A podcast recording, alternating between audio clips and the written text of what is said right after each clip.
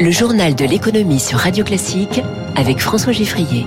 Radio Classique passe l'économie au scanner en trois titres. Les banques accélèrent sur le leasing automobile. Société Générale acquiert LeasePlan pour 5 milliards d'euros. Auchan et Carrefour, ou comment un acteur en perte de vitesse veut racheter celui qui a déjà fait sa révolution culturelle. Et puis le nucléaire, 2035-2037, horizon pour la mise en service des premiers futurs EPR. Dans 5 minutes, le Focus Eco avec Eric Momy, président du groupe April, au micro de Radio Classique à 6h45. Radio.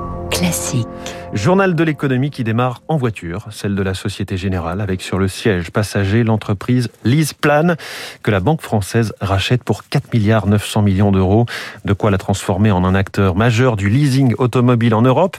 La SOG, avec sa filiale ALD, règne désormais sur une flotte de 3 500 000 véhicules, à comparer, à comparer aux 1 400 000 que gère BNP Paribas avec son entité Arval, et aux 700 000 véhicules de la future flotte de Crédit Agricole, tout récemment alliée avec Stellantis. Alors, pourquoi le leasing automobile intéresse à ce point-là les banques? Réponse de Nicolas Tofflib, associé chez Alvarez et Marsal, spécialiste du secteur bancaire. Le crédit auto, c'est un métier stratégique et historique pour les banques, puisque l'automobile est le deuxième poste en fait de crédit après l'immobilier.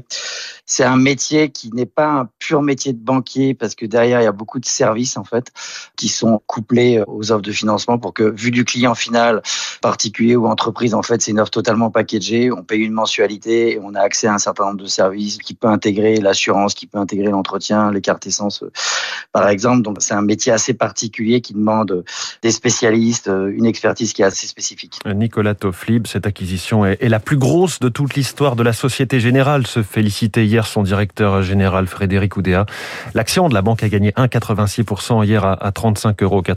Sa filiale pour le leasing, ALD, a bondi de plus de 8%. La bourse de Paris hier a connu une forte baisse. Hein. En revanche, suivant la tendance de la veille à Wall Street, le CAC 40 a reculé d'1,72% à 7249 points.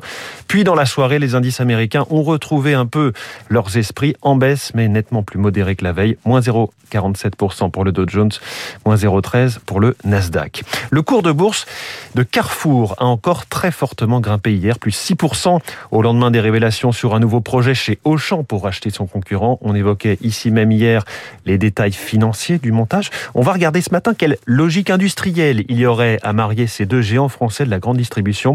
Émilie Vallès a enquêté pour Radio Classique. C'est un mariage d'opportunités opportunités, Auchan et Carrefour ont des convergences d'intérêts, explique Franck Rosenthal, expert en marketing du commerce.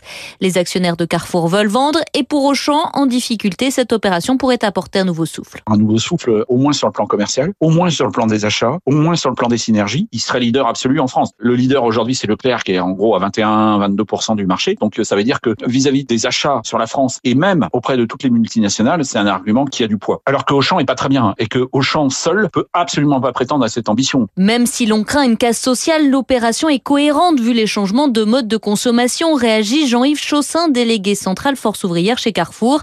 Et il n'est pas étonnant selon lui que son enseigne soit convoitée. Carrefour est multiformat, il a des hypermarchés, des supermarchés et un nombre important de magasins de proximité, ce que Auchan n'a pas aujourd'hui. En tout cas, est beaucoup moins implanté que Carrefour. Et Carrefour est très présent sur la toile, sur Internet, a développé euh, le e-commerce, prend des parts de marché importantes d'année en année, là où Auchan est à la traîne. Un tel rapprochement permettrait aussi de créer un acteur majeur à l'international, d'autant que les deux enseignes sont complémentaires. Auchan est très implanté en Europe de l'Est et peu en Amérique latine. C'est l'inverse pour Carrefour. Les explications d'Émilie Vallès. Autre histoire de mariage, celui entre Veolia et Suez. L'OPA se termine ce soir. Au terme de l'opération, Veolia pèsera 37 milliards d'euros de chiffre d'affaires, 230 000 salariés, tandis que le nouveau Suez sera réduit à 7 milliards de chiffre d'affaires, 40 000 salariés. Un géant qui relève la tête, c'est Sodexo qui a annoncé avoir retrouvé 95% de son activité d'avant la pandémie sur la période septembre octobre-novembre. Sodexo toujours à la recherche d'un directeur général. C'est Sophie Bellon, la fille du fondateur, qui assure l'intérim. Chez Orange, le ou la successeur de Stéphane Richard n'est pas encore connu. Nicolas Dufourc, patron de BPI France, qui est actionnaire d'Orange, invité de Radio Classique, nous disait hier matin qu'il n'était pas candidat. On a appris hier les trois noms retenus pour l'instant par le comité de sélection. L'actuel directeur financier d'Orange, Ramon Fernandez, la présidente de Schneider Electric France, Christelle Edeman, et Franck Boulbin, actuel patron des ventes de l'opérateur américain Verizon. Il est 6h43. Emmanuel Macron avait promis de relancer la construction de réacteurs nucléaires. C'était en novembre, sans précision sur leur nombre, sur la technologie utilisée, ni sur l'horizon envisagé. Bonjour Eric Mauban. Bonjour François, bonjour à tous. On commence à en savoir plus, notamment sur le calendrier. Voilà, les déclarations de principe, euh, c'est bien, mais les actions concrètes, c'est mieux. C'est en substance ce que déclarait en début de semaine Jean-Bernard Lévy, le patron d'EDF.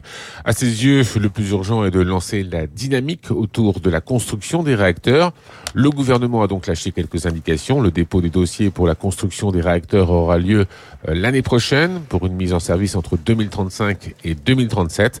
Rappelons que EDF a déjà remis à l'État une proposition pour construire 6 EPR de nouvelle génération, des EPR 2 pour une cinquantaine de milliards d'euros. Eric, à propos nucléaire, on a appris euh, qu'EDF était contraint de maintenir euh, arrêté l'un de ses plus gros réacteurs en France. Voilà, alors le dernier en date est le réacteur numéro 2 de la centrale de Chaude dans les Ardennes. Sa remise en service prévue le 23 janvier a été repoussée au 20 avril. Le problème est le même que celui observé sur les deux réacteurs de la centrale de Civaux dans la Vienne. Eux aussi à l'arrêt, des défauts ont été euh, relevés par les contrôles des experts sur les portions de tuyauterie du circuit d'injection de sécurité. Des problèmes qui viennent s'ajouter au retard pris sur le programme de maintenance décennale du fait de la pandémie du Covid-19. C'est ainsi que près de 10% de la capacité nucléaire du pays euh, qui est indisponible alors que l'hiver ne fait que commencer. Éric Mauban en direct pour Radio Classique.